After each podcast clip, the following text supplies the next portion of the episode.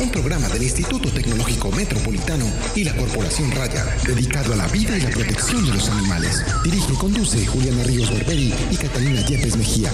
Escúchanos todos los jueves de 5 a 6 de la tarde. Ládralo, por un mañana animal libre de crueldad.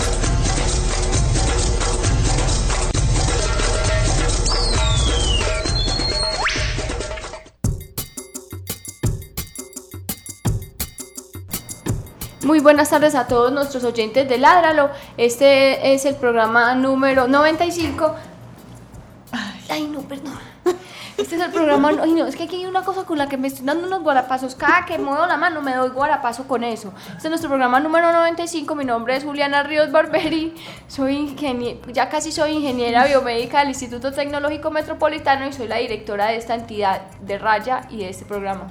Mi nombre es Catalina Yepes, médica veterinaria de la Corporación Raya y codirectora de este programa. Y hoy tenemos una invitada eh, muy especial que conoce mucho de un tema que para todos los defensores de animales debería ser una prioridad eh, y para todos los que finalmente queremos nuestros animales y los tenemos, eh, que estamos viviendo con ellos y convivimos con ellos día a día, es un tema muy importante que es el tema de salud pública y todas esas enfermedades que como humanos compartimos con los otros animales y pues y viceversa, no solamente pues que de un lado para el otro, ni el otro, ni el hombre con hombre, mujer con mujer, sino que es una cosa recíproca, bilateral, que es de transmisión de enfermedades que pueden ser muy peligrosas para nuestra salud y para la de nuestros animales.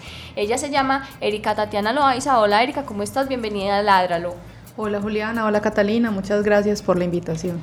Bueno, Erika es médica veterinaria, magíster en epidemiología y tiene también un doctorado en epidemiología y hoy nos va a estar acompañando para hablar sobre este tema tan importante de las enfermedades que compartimos con los perros y gatos. Recuerden que pueden eh, llamarnos al, al 440-5135, es que ya lleva mucho tiempo sin decirlo. Eh, 440-5135. Sí, sí. Hola, oyentes, David Cardona en el máster. Recuerden que pueden llamar, darnos un saludito, opinar. 440-5135, la futura biomédica o eh, Cata, la veterinaria.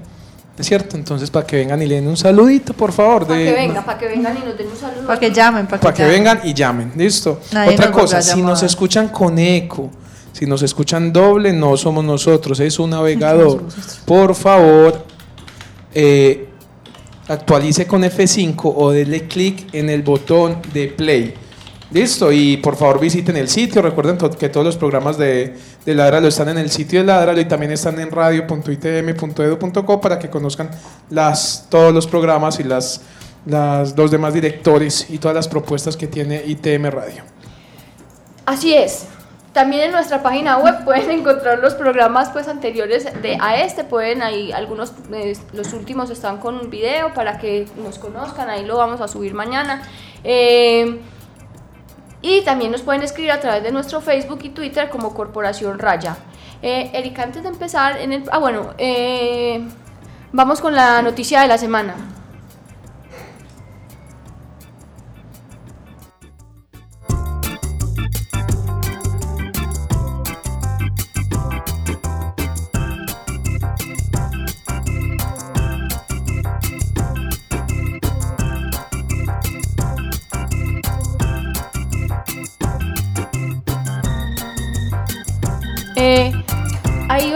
Otra, vez, me dio, otra vez me dio. Ay, madre, otra vez me dio.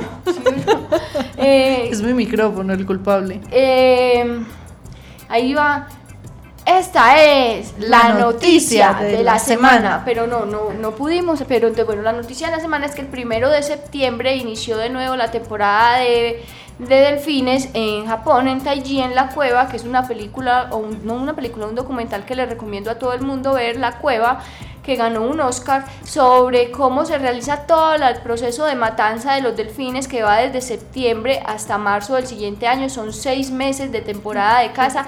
Todos los días, excepto algún feriado o algún festivo allá, salen, eh, buscan manadas de delfines las acechan, las perturban, las confunden hasta que logran... Las obligan a entrar allá. Hasta que logran llevarlas a la cueva, que es como una especie de bahía. En esa bahía, em, ya con los animales asustados, familias enteras, bebés delfines, mamás desesperadas por salvar sus hijos, en la ellos transmiten todos los días lo que pasa allá, los pueden encontrar como The Cove eh, o como, sí, así los pueden encontrar, The Code en, en, Facebook, en todas partes están mostrando cada día lo que pasa después de que logran meter esos animales a la cueva. Algunos son masacrados delante de sus familias viendo cómo los matan para comérselos y otros que son los que valen, los que realmente dan el dinero, se van para delfinarios, espectáculos con delfines, acuarios y todo eso, hacer presentaciones ridículas por un poquito de pescado para no morirse de hambre,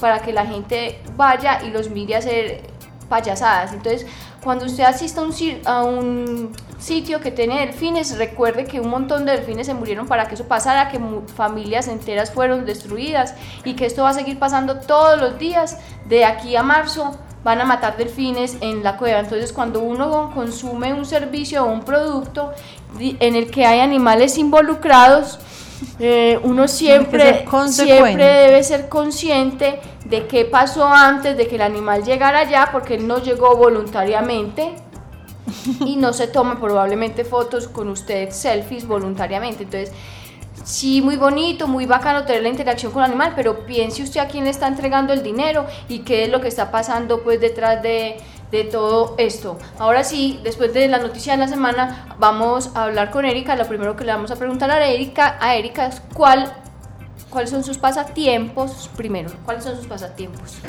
Mis pasatiempos.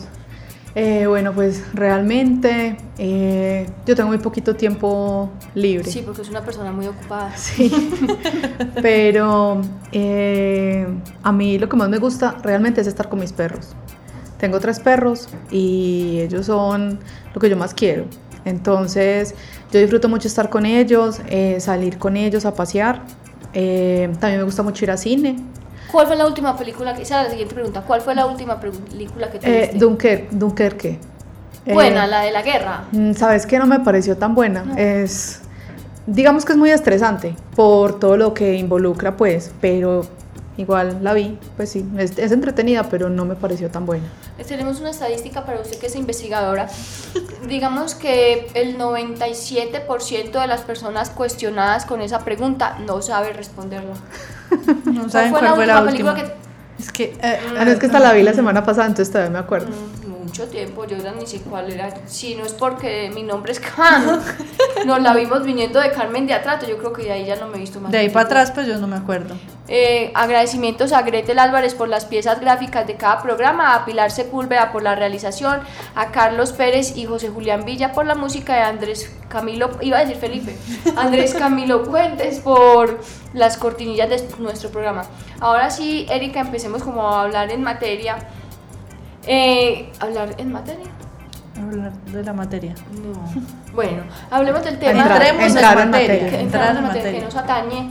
Eh, muy general, ¿qué es la salud pública? ¿Qué, qué, qué quiere decir ese concepto de salud pública? Bueno, pues la salud pública se puede decir que es una ciencia eh, multidisciplinaria que tiene como objetivo mejorar la salud y controlar y prevenir y, por qué no, en algunos casos erradicar enfermedades.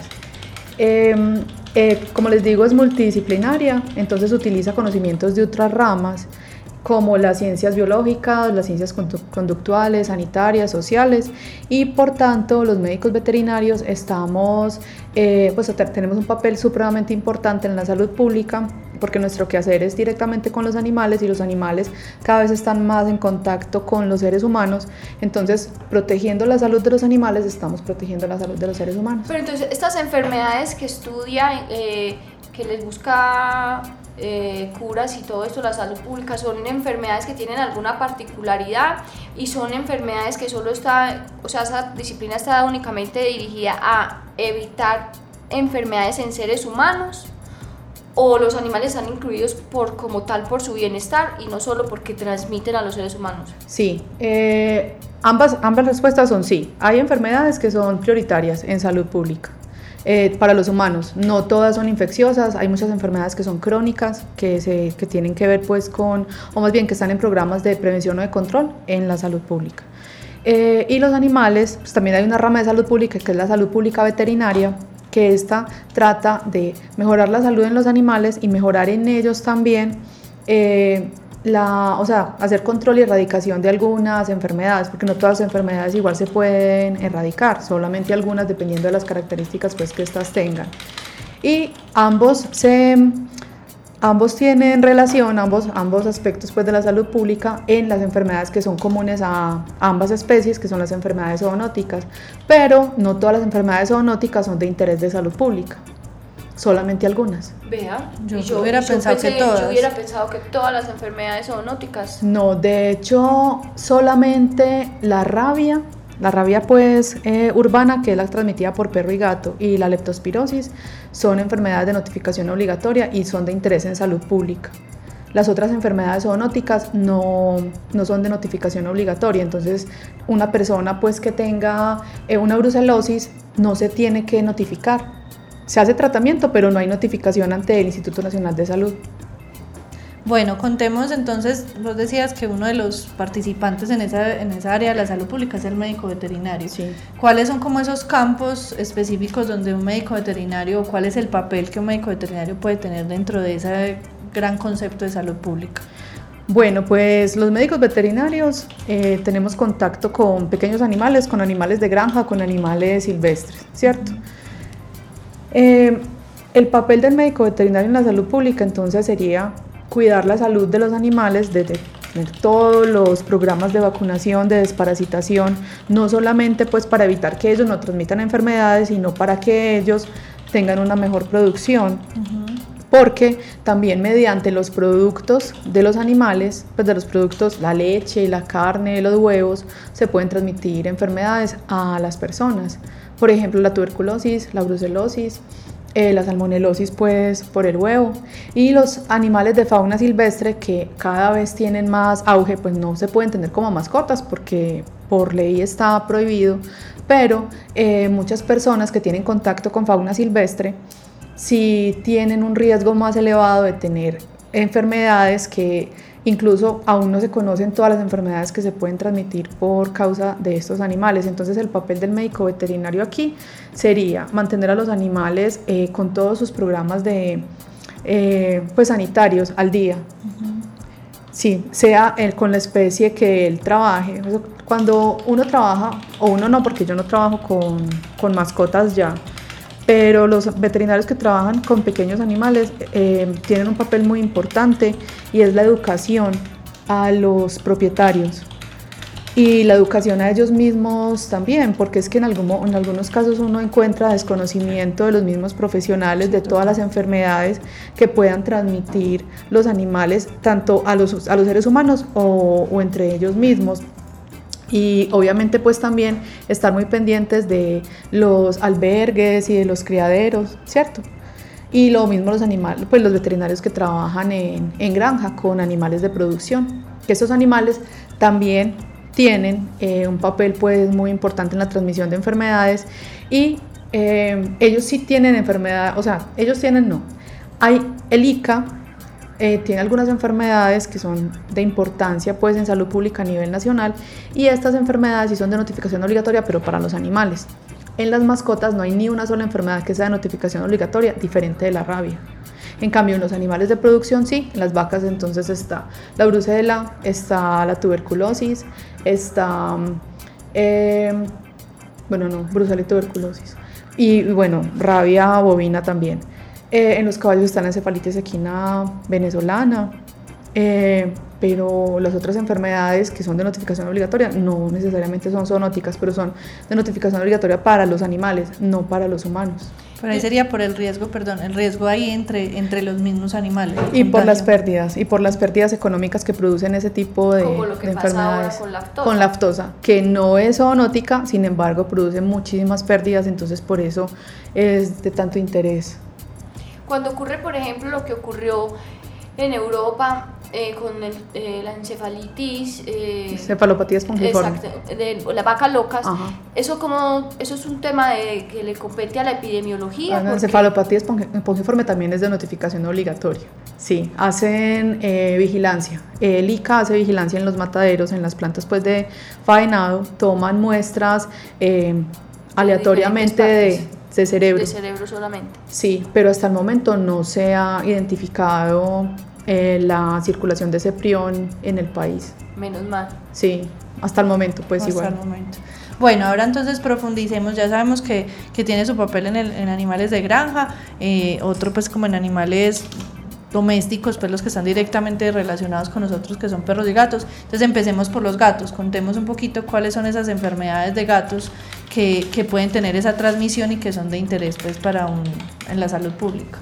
Bueno, la principal enfermedad que pueden transmitir los gatos es la toxoplasmosis, ¿cierto? Y de vez así el gato ha sido eh, inculpado en algunos casos eh, sin razón, porque realmente cuando uno lee y analiza estudios eh, para identificar factores asociados con toxoplasmosis en mujeres embarazadas, que es normalmente donde se estudia porque son las que tienen un mayor riesgo por todas las secuelas que pueden tener en los bebés y en ellas igual, entonces encuentra que pueden haber otros más importantes que no sea la tendencia del gato, sino el consumo, por ejemplo, de verduras mal lavadas, eh, de carne mal cocida, ¿cierto?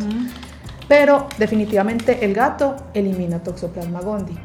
Entonces, esa es la primera y la más importante en gatos. ¿Qué se puede hacer para evitar que una persona tenga contacto con, con este parásito? Porque es un parásito. Eh, es no tener contacto con la materia fecal. Entonces, cuando uno está limpiando la cajita de arena del gato, la debe limpiar metiendo la mano en una bolsita y luego lavarse las manos. Y se acabó el riesgo no hay ningún otro riesgo, porque no se te transmite si el gato te lame, o no se te transmite si el gato te muerde, ni si el gato duerme con vos, ni si, te caen pelos a la boca, que mucha gente dice eso. Esa enfermedad del pelo del gato. Me cayó un pelo, estoy contagiado. La, la famosa enfermedad del pelo del gato, no, eso no es verdad. Hay otra enfermedad que es importante para los gatos, que es eh, la bordetela. Esta enfermedad se transmite por el arañazo del gato no todos los gatos la tienen. Porque si no, entonces todos los médicos veterinarios arañados por gatos estarían. a mostrar la imagen del último estarían, estarían enfermos. Eh, la, entonces, pero mal. entonces la, la bartonela también puede, pues es una, es una enfermedad importante. Esta, eh, bueno, pero igual, como les digo, no todos los gaticos la tienen. Hay otra enfermedad que es la Yersinia pestis, pero esta enfermedad la transmite realmente es la pulga del gato. Pero es que la pulga, la pulga es un vector el berriondo. Sí. Porque recuerden la peste negra por allá, cosa. Eh, la, la, Yersinia pestis efectivamente produce la peste. Ah, sí. Sí. ¿Vio? Entonces. de ahí viene su nombre. Exactamente. es importante, pues por eso, los gatos son asintomáticos, pero se, transmite, se transmite la, pulga. No, se transmite esta bacteria por medio de la mordedura pues de la pulga. Y obviamente pues está la rabia, que la rabia sí es la enfermedad eh, más importante que se vigila acá en el país y en muchísimas partes del mundo. Eh, pero nosotros no tenemos casos de rabia urbana, gracias a Dios, bueno, a Dios y a la Secretaría de Salud, por las, por las muy buenas campañas de vacunación que hacen, porque son muy efectivas. Y eh, más o menos desde los años 80, desde, desde la primera etapa de los años 80. No hay casos acá en Medellín. En Antioquia ha habido casos, en Colombia hay casos, hay zonas donde la rabia se presenta esporádicamente porque normalmente se presenta en forma de brote, pero es importante mantener siempre a los gatos vacunados. Esas son como las enfermedades principales que uno puede encontrar en los gatos, pero todo tiene manejo. Entonces, si yo tengo al gato vacunado, al gato no le va a dar rabia. Si yo tengo un gato que el gatico eh, come concentrado, que no lo dejo salir a la calle, ¿cierto? Entonces todo esto, todo, todas las enfermedades que los animales nos transmiten a nosotros es por culpa de nosotros, no es por culpa de los animales, porque todo se controla con un buen manejo. Bueno, y hablando de los perros. Bueno, eh, los perritos, pues ellos también tienen... Rabia. Sí, tienen rabia como los, como los gatos, porque bueno, la rabia urbana se, se transmite por mordedura, por arañazo pues del gato, o por mordedura de perro, solo se transmite por mordedura no se transmite de ninguna otra manera porque la rabia se transmite por la saliva, ¿cierto? Pero también se, controla vacunando. Hay otra enfermedad importante en los perros que se ha empezado a tener más, pues que se le ha hecho más énfasis en los últimos años y es la, eh, la brucelosis por Brucella canis.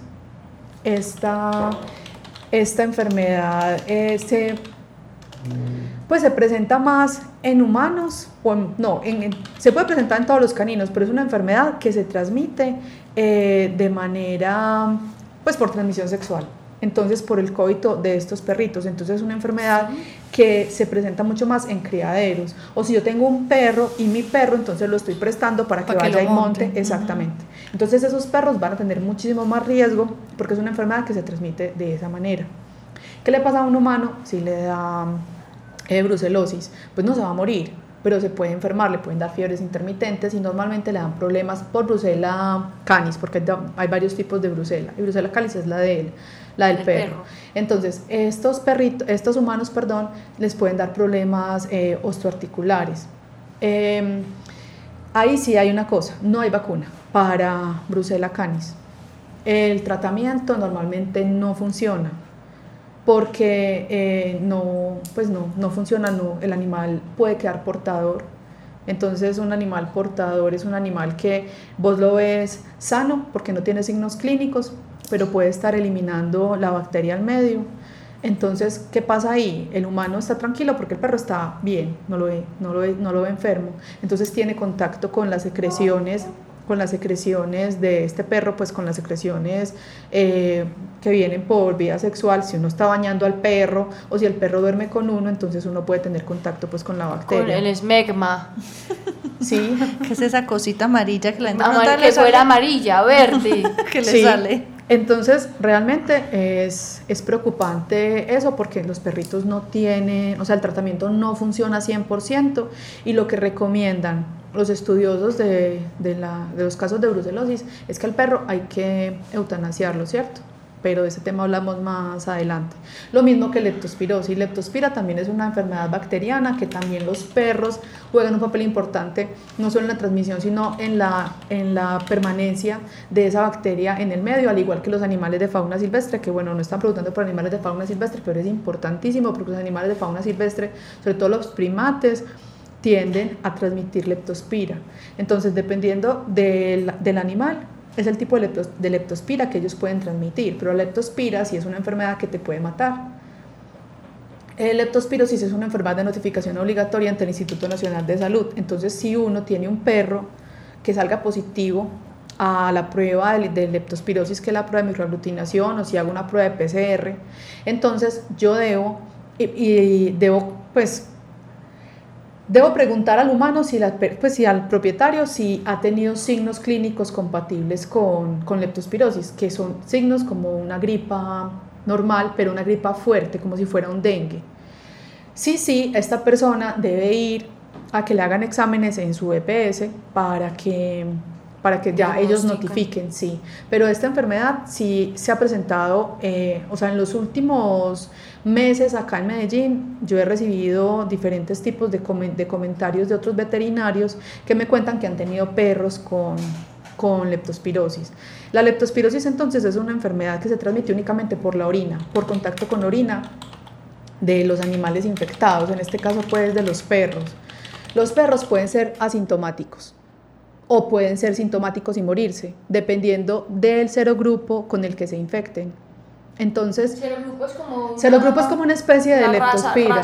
Sí, es como una raza diferente de leptospira. Ellos, la, la, normal de los perros es la canícola, y esa normalmente no los mata, pero la icterohemorrágica, que, que es la de, los, de las ratas, o la pomona, o la gripotifosa, o etcétera, esas sí pueden causarles a ellos la muerte. Eh, y los signos clínicos en ellos son similares a los signos clínicos en, en, humanos. El tratamiento también es con antibióticos, pero no siempre funciona porque normalmente cuando el veterinario le llevan al perrito enfermo con, de leptospirosis, ya el perro está muy enfermo, entonces ya tienes daño renal. Porque normalmente, o sea, ya te llega el perro ictérico. Entonces ya ahí no hay nada que hacer. Entonces el perrito hay que eutanasiarlo, pues. Pero entonces ese humano sí está muy en riesgo de de estar en, pues de, de, tener leptospirosis. También entonces ahí vuelve lo mismo de la eutanasia. ¿Por qué? Porque resulta que la leptospira se almacena o se pues vive en los túbulos renales de, de los caninos o de cualquier animal que sea transmisor. Entonces allá no llegan bien los antibióticos. Entonces, la leptospira, la leptospira no se muere cuando le hacemos tratamiento antibiótico, no se muere del todo, solamente dependiendo pues del, del cerobar. Entonces, ¿qué pasa? Es una enfermedad que se transmite súper fácil porque se transmite por orina. Yo tengo un perro que está eliminando, eliminando leptospira en orina y tengo otra cantidad de perros alrededor. Se pueden todos contagiar porque ustedes saben que los perros tienen, eh, o sea, tienen una costumbre por su pues por su comportamiento de oler la orina de los demás perros y lamerla, ¿cierto? Entonces ellos se pueden contagiar muy fácil. Entonces es una enfermedad que si yo tengo un albergue se va a diseminar súper fácil. Entonces yo puedo hacerle tratamiento a todos, pero eso no quiere decir que si ellos o sea, que si ellos no están sintomáticos es porque están sanos, no. Ellos podrían estar eliminando la bacteria. Entonces, si yo quiero saber el estado de salud de verdad de esos animales, tendría que hacerles exámenes periódicos en orina, un examen que se llama PCR para identificar si están eliminando o no la bacteria. Si están eliminando, pues entonces hacerles tratamiento, sabiendo que el tratamiento de pronto no les va a funcionar en el 100%, pues no va a funcionar en el 100% de los casos. Entonces, en, esa, en esos casos también se recomienda que el animal debe ser eutanasiado, pero vuelve lo mismo. Es un animal que vos tenés, si vos tenés el animal muy enfermo, ya vos te dice el veterinario, hay que eutanasiar el perro, vos decís listo porque es que el perrito está sufriendo. Pues si tenés un animal que lo ves sano, normal. vos lo ves normal, vos no vas a decir, no, pues yo por qué lo voy a eutanasiar si el animal no está enfermo, pero puede estar eliminando leptospira en la orina. Bueno, esas son como las principales, pero también hay otras enfermedades, están hay enfermedades parasitarias que se transmiten por el contacto con las heces de esos animales. Eh, o sea, contacto directo. Yo camino por la tierra y la tierra tiene heces, tiene popó de perro y ese perro está parasitado, que entonces ahí estaría el toxocara, estaría el ancilostoma. Pero eso no pasa, o sea, acá en Medellín yo te podría decir que quizá no hay problema con eso. Eso está, o sea, es muchísimo más en zonas donde los perros no, no están nunca desparasitados y donde hay piso en tierra, ¿cierto? Entonces, dependiendo pues de las condiciones con las que, en las que vivan las personas. Y entonces, estas larvas pueden migrar por los pies de las personas que pisan esa tierra y pueden causar enfermedades en el hígado. Entonces, bueno, también estaría la escabiosis que se produce por la sarna, pero, eh, o sea, si yo tengo un perro que tiene sarna, que también acá, pues yo hace mucho tiempo no veo un perro con sarna, acá en Medellín, eh, pero en otras partes hay perros que tienen sarnas y la sarna es por Sarcoptes escabiei, esa sarna es zoonótica, entonces yo puedo, pues puedo contagiarme con esa sarna de ese perro. Entonces... Pero eso sí que es mucho más fácil de tratar, ¿no? Sí, claro. Sí, eso es mucho... en, tanto en el perro como, en, el, humano. Sí. Erika, hablemos un poquito de esas que son de notificación. En ese proceso de diagnóstico, de, de que, listo, yo como veterinario lo diagnostiqué, ¿a quién me tengo cómo me tengo que acompañar, de quién me acompaña, me acompaña un médico, me acompaña quién, un experto en epidemiología, o sea, cómo es el proceso para yo notificar y el, y el curso que se hace pues para esa persona o ese, y ese animal. Pues es que, Catalina, ve, si vos encontrás únicamente el evento en el perro o en el gato, eh, no, depende del evento, porque si es rabia, por ejemplo, y vos por algún motivo cuando estás haciendo tus jornadas de esterilización, que en las zonas donde ustedes están, donde ustedes trabajan, hay muchísimo riesgo de encontrar más estas enfermedades pues que acá, eh, pues me hablo de rabia. Entonces vos ves a un perro que tiene signos clínicos compatibles con rabia y vos lo que tenés que hacer es irte para salud, o sea, para la Secretaría de Salud, y contar el caso y ellos deben hacer vigilancia de ese animal, porque a todos los animales que son, o sea, que tengan signos clínicos compatibles con rabia, se tienen que vigilar. Porque lo que se vigila es la mordedura por un animal potencialmente transmisor de rabia. Entonces lo que se vigila es el accidente rábico. Entonces cuando a una persona la muerde un perro, perro que sea, se hace eh, la vigilancia pues de ese evento. ¿Qué pasa si me llega un perro al consultorio o si les llega un perro al consultorio de ustedes y sale positivo a leptospirosis? Ese perrito, o sea, esa, ese evento no es de notificación en caninos, entonces ustedes ya, o sea, no hacen nada para notificarlo porque no se notifica al ICA, no se notifica a ninguna parte. Lo que ustedes deben hacer es hablar con el propietario y decirle, eh, bueno, mira, el perro tiene leptospirosis, eh, las medidas que se deben seguir son estas, o sea, las medidas serían tratar al perro eh, con antibiótico, es súper super sensible a antibiótico, la oxiciclina funciona muy bien. Esa es la primera pues, selección de, de, tratamiento. Entonces, lo que se puede hacer es decirle a la persona, bueno, se le va a hacer el tratamiento, se le va a hacer una PCR en orina para saber si está eliminando la bacteria al medio. Si no, se le repite el examen al mes, por ejemplo, después de que ha terminado pues, el, el proceso con el antibiótico pero yo no hago una notificación de ese caso porque no me la van a recibir en la Secretaría de Salud, porque solamente ellos van a recibir, es, el es la notificación, perdón, que, que se hace. El humano está involucrado. Ahora, si el humano empieza a tener signos clínicos compatibles con leptospirosis, como fiebre, dolor en, lo, dolor en las articulaciones, malestar, un dengue, como las, las, características de un dengue, entonces él ya sabe que su perrito estuvo positivo, entonces él de una se tiene que ir para la EPS para que le hagan el diagnóstico. El diagnóstico es igual, tanto para los humanos como para los animales. El diagnóstico se hace con microaglutinación. Esa microaglutinación la pueden hacer algunos laboratorios acá en Medellín, pero em, normalmente yo a los que me consultan les digo que los, lleven al Instituto Colombiano de Medicina Tropical que queda en Sabaneta, porque allá tienen una historia, pues, o sea, muy completa, pues, de diagnóstico de, de leptospirosis. Em, y así sucesivamente con las demás enfermedades. Es que es un problema realmente que para los animales las mismas enfermedades que se vigilan en humanos no se vigilen en ellos. Se debería acá vigilar leptospirosis. Pues es que es muy grave que hay que esperar a que él se contagie para poderlo notificar, pues. Sí, porque si no, no te... No, no te paran bolas. no te paran bolas. Y entonces, por ejemplo, si el perro está eliminando en la primera prueba que le, que le, hicieron está eliminando, en la segunda sigue eliminando, ¿qué pasa? Ah, esa es una pregunta muy buena y también es que no, no dije algo importante y es que no necesariamente porque el perro está eliminando leptospira, la elimina, o sea, va a salir positiva una prueba de PCR porque la eliminación es intermitente.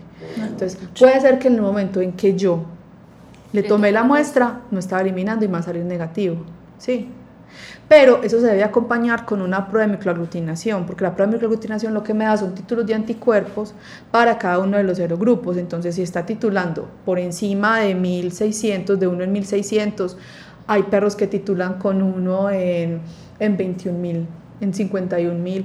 Entonces ahí uno podría pensar, este perro con esos títulos tan elevados podría estar eliminando el, pues la bacteria al medio. Entonces no es, una sola, no es un solo examen, deben ser ambos exámenes, exacto.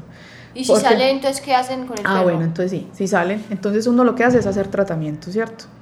Si a los dos meses más o menos volvés a hacer la prueba y él sigue eliminando, quiere decir que el tratamiento no le sirvió.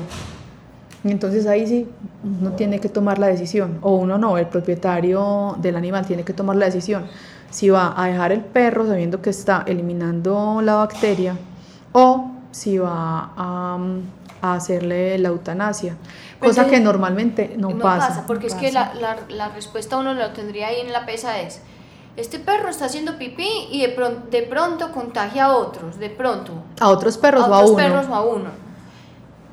Pero está aliviado. ¿Yo cómo lo va a matar? Pues le va a poner un pañal. Yo le un pañal. No, venga, entonces de aquí en adelante. Orina aquí. Pañalito mijo. Es que si uno no tiene contacto con la orina, no hay riesgo. Si uno no tiene ni los otros perros tienen, lo que se puede hacer es, o sea, aislar al perro. O sea, que orine aislar al perro no, sino separar al perro de los demás perros si vive con otros perros. Y si vive él solito, pues entonces que orine en el patio y lavemos el patio, pues que no orine ni en la manguita de afuera donde ni puede yo me voy a, Ni yo me voy a parar en los orines tampoco, porque eso también a veces pasa cuando uno está en la casa con los perros, ¿cierto? Sí. Por, pues por accidente. Sí, claro. no es que uno se quiera parar. No, es que uno se quiera parar. Entonces, pues es que sí es muy, muy irresponsable de, de todos los puntos de vista. Pues lo que yo, lo que yo logro entender es que realmente tiene que estar directamente involucrado la persona para que el caso sea pues reportado. Pero uno como médico veterinario sí tiene la obligación de explicarle, o sea, tener toda esta información porque yo te lo puedo decir, muchos no la tenemos. El, los casos de Bruselas y cuando uno eh, trabaja en algún lugar donde llevan animales de criadero también es una situación muy complicada con la brusela, porque proponerle a una persona de esas, o lo que hacen muchos de los creadores es, listo, se esteriliza la perra y la regala. O el macho y lo regala. Entonces es, muy, es, es una muy pero, Pero ¿sabes qué creo yo, Catalina? Que hace falta más estudios. Me hacen falta más estudios eh, sobre, sobre estos temas para poder saber a ciencia cierta, porque es que mira, que algunos autores eh, hablan a favor del tratamiento antibiótico y otros dicen que no sirve. Entonces yo pienso que, que es un tema que hay que investigarlo más para poder saber si efectivamente esto funciona o no. Ahora, hay otra cosa, pues Bruselas no tiene vacuna, pero leptospira sí tiene vacuna. Pero ¿qué pasa con la vacuna de la leptospira? Es que la vacuna de la leptospira tiene en algunos casos cinco serogrupos, pero leptospira, las leptospiras patógenas pueden tener más de 250 serovariedades, entonces yo solamente estoy, estoy protegiendo contra 5. Nada, el, menos del 1%. Entonces, entre más cero variedades o cero grupos tenga la vacuna, es una vacuna mejor. Si yo, estoy, si yo estoy vacunando con una vacuna que tiene dos, o sea, que tiene canícola y tiene íctero, o tiene canícola, pomona e íctero, y tengo otra que tiene más, la que tiene más me está funcionando mejor, porque está protegiendo contra más. Contra más. Ay, no, qué angustia. Y otra cosa es el tiempo de vacunación. O sea, nosotros estamos acostumbrados a vacunar a los perros cada año. Cada año contra, con la triple y bueno. Eh, pero resulta que en un estudio que hicimos hace poco acá en Medellín encontramos que los perros vacunados de hace menos de un año ya no tenían títulos de anticuerpos contra leptospira, por tanto la vacuna no está protegiendo el año, completo. Entonces, otra cosa que se tiene que empezar a pensar es en disminuir los tiempos entre vacuna y vacuna. Bendito. Bendito. Sí, eso para los perros que tienen acceso a vacuna, porque eso es lo otro. Porque es que las personas, y también puedo decir que no es por desconocimiento, en la mayoría de los casos, ellos no saben que tienen que ponerle más vacunas. Porque que la es rabia, los exacto, que ponen porque vos le preguntas a la persona, bueno, ¿el perro está vacunado? Sí, doctora, está vacunado muéstreme el carnet, te sacan el carnet de la secretaría. Entonces, y van a la secretaría, van a, perdón, a la vacuna de rabia como tres veces en el año. Pues la gente no se le ocurre que es una vez al año, o sea, cada que hay jornada van y lo llevan y lo Pero es peor porque no les informan, o sea, a mí me parece que es un trabajo que deberían hacerlo también desde, desde salud, decirle, pero es que acuérdese que estas no son las únicas vacunas que necesita el perro, porque ellos están tranquilos porque el perro ya está vacunado, pero no. Entonces, le hace falta le hace falta eh, el resto de vacunas que son muy importantes, lo mismo con los gatos. Bueno, igual, la única, la única enfermedad zoonótica de los gatos que tiene vacuna es la rabia, porque las demás vacunas son importantes para la salud de ellos, ¿cierto? Pero igual, pues aquí hago la cuñita que también los gatos necesitan vacunas diferentes a la vacuna que da la Secretaría de Salud. Entonces hay que estar muy pendiente pues con eso y la vacunación debe ser religiosamente anual. Eso sí es muy complicado, la mayoría de la gente no lo hace. No, mire, yo estoy atrasada 15 días. No, pero denme, una esperita que esta semana solucione ese asunto. me desatraso. Son muchas bocas que alimentar, eso, la sacada de la vacunación de todos los animales. Sí, la sacada de la vacunación vale un montón. Se tiene uno que programar ahorrar 20, ya 20 mil pesitos mensuales para poder ajustar el año.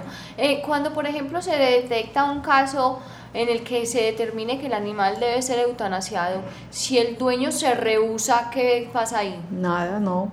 ¿No se eutanasia ya? Sí, no se eutanasia, pero eso es, o sea, mira, a mí eso me parece preocupante porque es que, mira lo que pasó, un ejemplo de la vida real muy actual, lo que pasó con los pitbull. Cuando los pitbull, pues mágicamente se volvieron peligrosos, que toda la vida han sido una raza de cuidado, pero cuando mágicamente se volvieron peligrosos, los empezaron a matar, los empezaron a, a botar, ¿cierto? Yo pienso que uno como médico veterinario, uno debe tener mucho cuidado cómo le dice las cosas a, a la persona, porque es que yo le puedo decir a una persona de una manera muy eh, amable y pensando en el bienestar del animal primero, que tiene que eutanasiar al perro, pero mostrarle, pues, o sea, por qué, y no decirle que el perro es peligroso, porque entonces la persona no te va a pagar lo que vale la eutanasia, que la eutanasia no vale dos pesos, y más si pensamos en lo que tiene que hacer después, o sea, en la cremación del, del animal, entonces la persona va a preferir ir a botar al perro o ir a matarlo ella, ¿cierto? Entonces yo creo que también eso es un tema que hay que, que tocarlo con mucho cuidado, porque una persona que quiera mucho al perro no lo va a eutanasiar pues porque es que el perro se vuelve parte de la familia, entonces uno no va a matar a un miembro de la familia porque, pues porque si yo no lo veo enfermo y si yo no estoy enfermo y si nadie en la casa se ha enfermado, yo por qué lo va a matar, ¿cierto? Entonces es un tema que me parece a mí que es muy, muy complicado de, de tratar. Uno le da la opción al propietario, pero si él no quiere, pues entonces no, no se puede hacer nada, ni tampoco yo le puedo mandar la policía ambiental para que se lleve el perro, porque no, eso no se puede hacer. Pero sí es educación, educación a los propietarios. Pero antes de educar a los propietarios, como lo decía Catalina, sí hay que educar a los médicos veterinarios y a otra población que también me parece que es muy importante en todo esto, y es a los tenedores de mascotas, eh, a los defensores, albergues, refugios, hogares de paso, todos los que manejen más de un animal. Yo no, yo manejo animales, pero son míos todos. Pero los que recogen perros, que rotan un montón de animales, que entran y salen. Entran y salen, que no hacen ninguna cuarentena, que los unos se juntan con los otros, que los otros con los unos. Exactamente, entonces me parece que, que jornadas de educación con todas estas personas son indispensables para que ellas conozcan todos los riesgos que tienen los animales y que tienen ellos por estar en contacto con los animales y que van a ser también trasladados a las personas que adopten estos perritos, ¿cierto? Sí, sí, bueno, se eutanasia al animal. Eh, ¿Con ese cuerpo debe haber un cuidado especial post-mortem o...? No, solo el animal ya tú lo llevas a, pues lo mandas donde sea que se estén incinerando los perros ahora, no sé cuál empresa sea la que se encarga de eso, pero igual, exacto.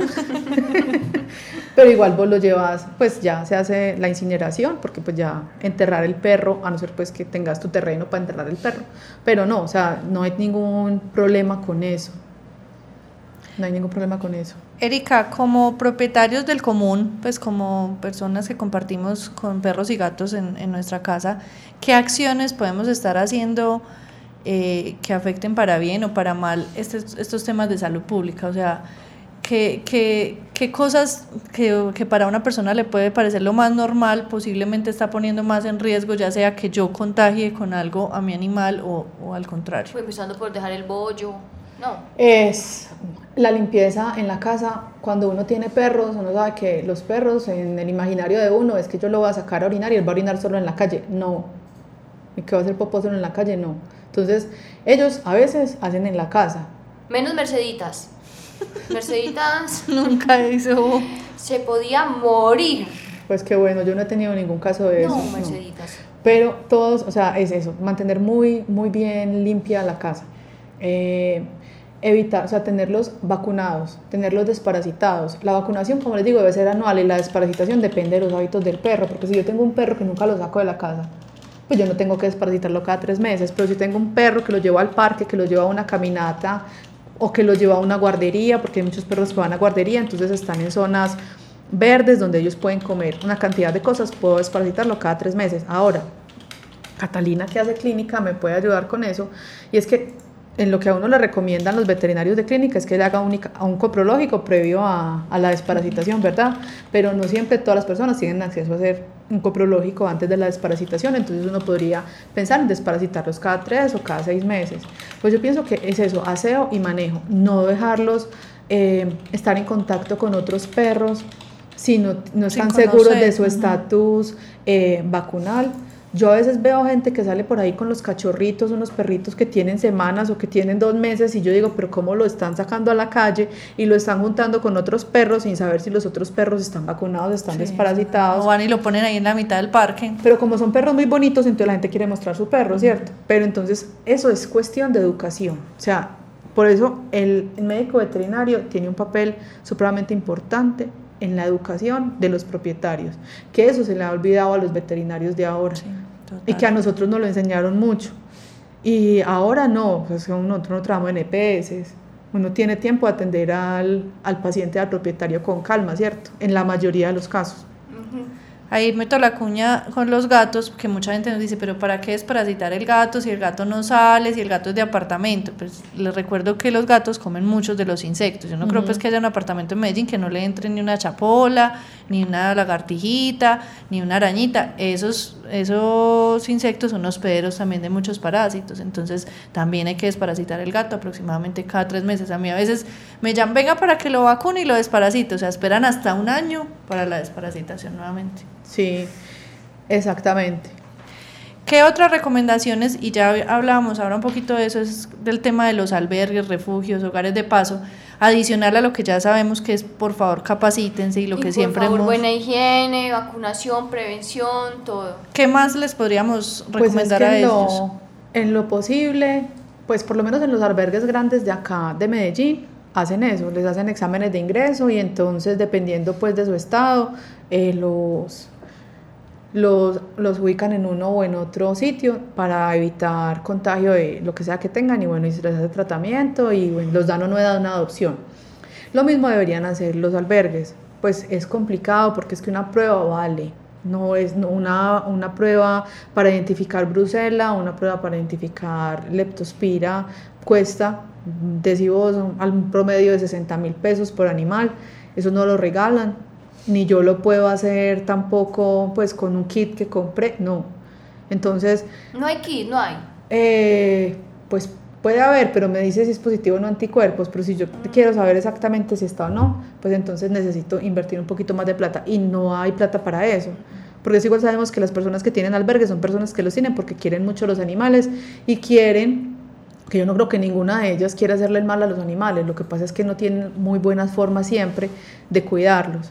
Entonces, eh, en la medida de lo posible, si yo veo un animal que está enfermo o que llega con signos clínicos eh, de alguna enfermedad infecciosa, yo necesito aislarlo hasta que yo sepa que tiene, llamar al veterinario, llevarlo al veterinario para que le hagan exámenes y si me doy cuenta que ese animal puede ser un riesgo para los demás, entonces no dejarlo en contacto o tomar la decisión de, de aplicarle la eutanasia. Porque si no, o sea, son animales que van a estar en contacto todo el tiempo. Entonces tendría que tener lugares destinados para esos, tipo, para esos animales que tienen algún tipo de enfermedad infecciosa. Mínimamente es una cuarentena, un lugar aparte. Sí, eso es, eso es lo mínimo que se debería tener y muchísimo aseo. Y ojalá vacunación y desparasitación para todos. Eh, cuando habla la doctora Erika Tatiana de aseo, eh, yo tengo ahí, pues, a yo mm, me siento muy triste porque yo sé que cuando las personas oyen hablar de aseo, solamente tienen en su mente fab y fabuloso. Pero se necesitan desinfectantes. Se necesitan desinfectantes. De un tipo muy especializado que puedan combatir algunos parásitos, algunos virus y algunas bacterias que no todos, lo, por ejemplo el límpido tiene función contra, pues límpido, hipoclorito de, de hipoclorito tiene una función contra unos, los, los de cuaternario cuaternario tienen función contra otros.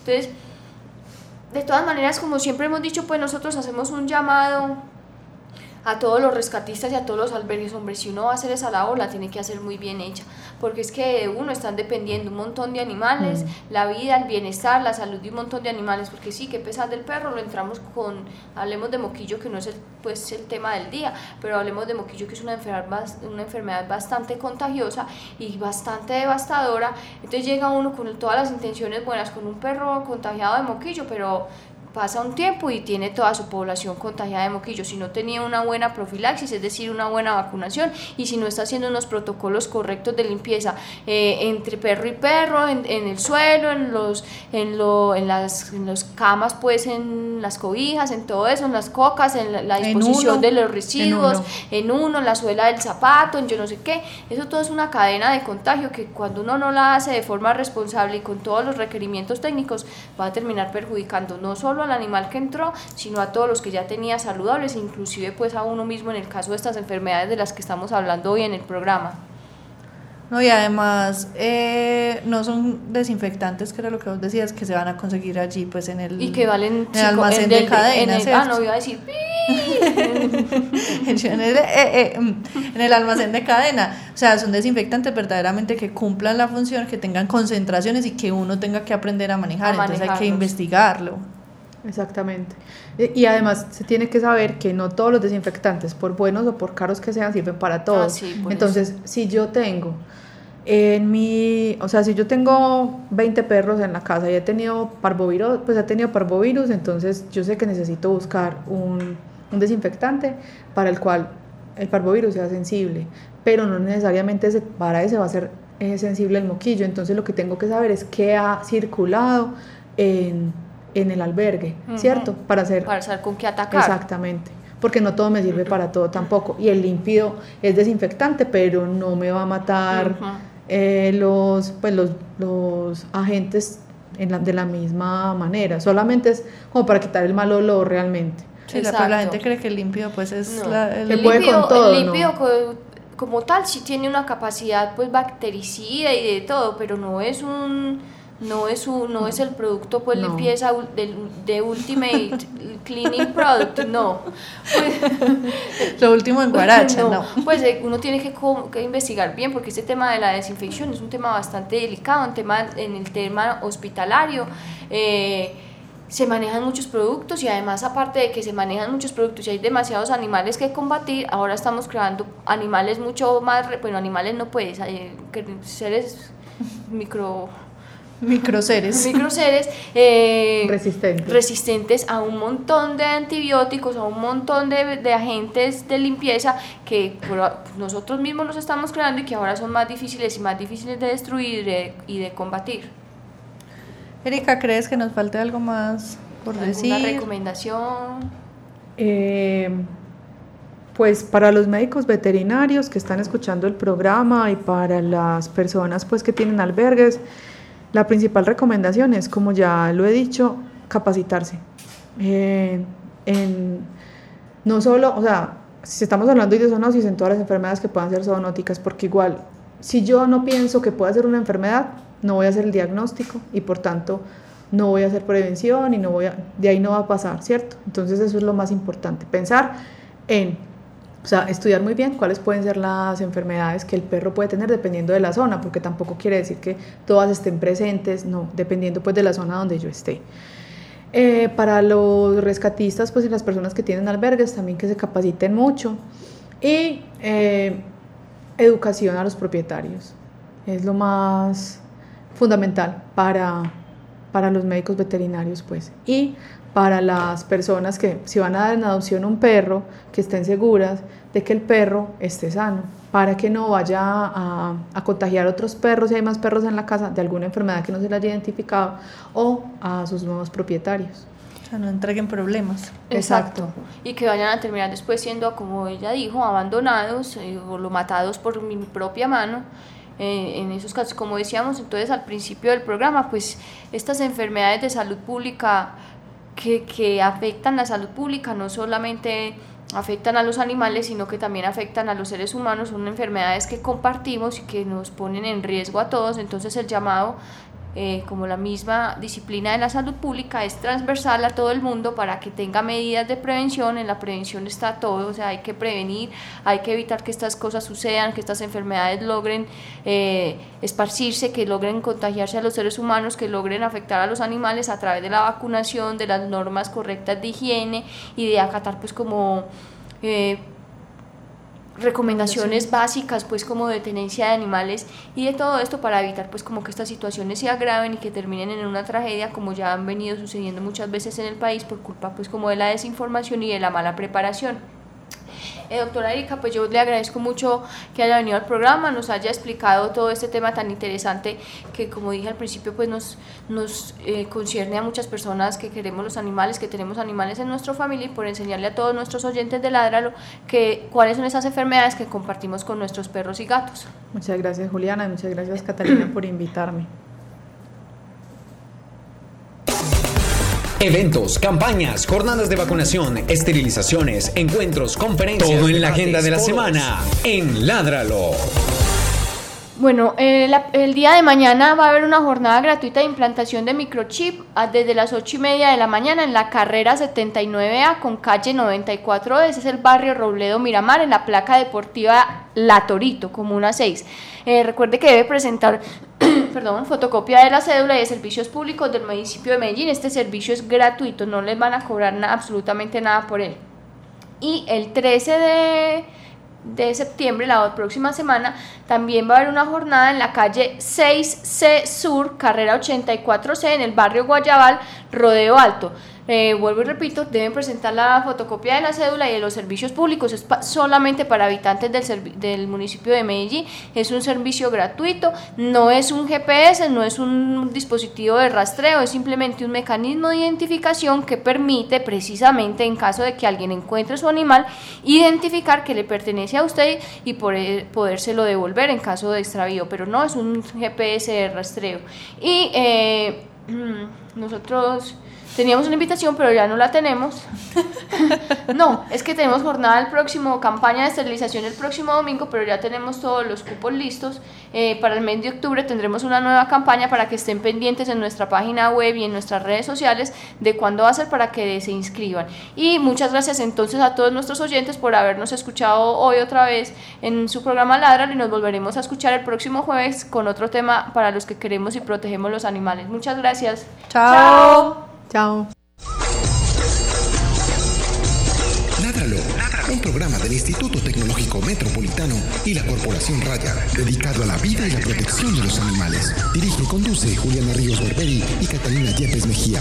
Escúchanos todos los jueves de 5 a 6 de la tarde. Ládralo, por un mañana animal libre de crueldad.